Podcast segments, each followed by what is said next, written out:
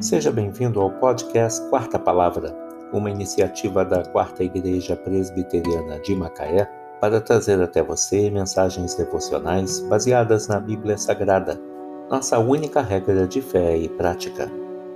Nesta quinta-feira, dia 20 de maio de 2021, veiculamos da primeira temporada o episódio 380, intitulado Você está disposto a mudar?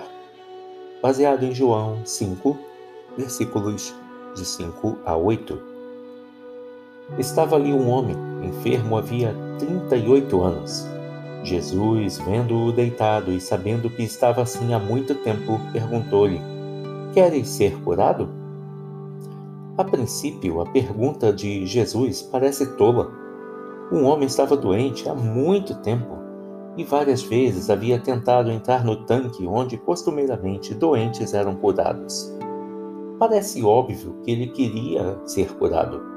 No entanto, a pergunta de Jesus torna-se relevante diante do fato de que muitas pessoas passam a vida se queixando de doenças e circunstâncias adversas, mas no fundo não querem, não querem que elas sejam resolvidas. Preferem viver como vítimas e não estão dispostas a mudar. Essa indisposição a qualquer mudança também pode prejudicar um casamento. Um dos cônjuges decide assumir a condição de vítima e transforma suas queixas em um hábito, sem, no entanto, fazer qualquer esforço para mudar. Na verdade, ele ou ela não quer mudar e não tem a menor intenção de assumir as consequências de uma mudança. Disposição para mudar é um fator essencial para o bom andamento do casamento.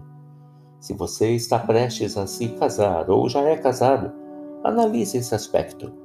O casamento passa por diversas fases: adaptação à vida conjugal, chegada dos filhos, mudanças de emprego, desemprego, alterações financeiras.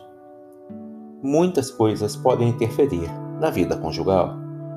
Cada fase requer uma nova adaptação. Você está disposto a mudar?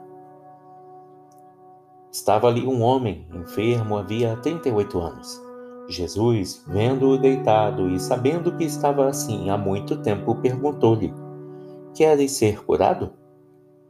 João 5, versículos 5 e 6. Você está disposto a mudar?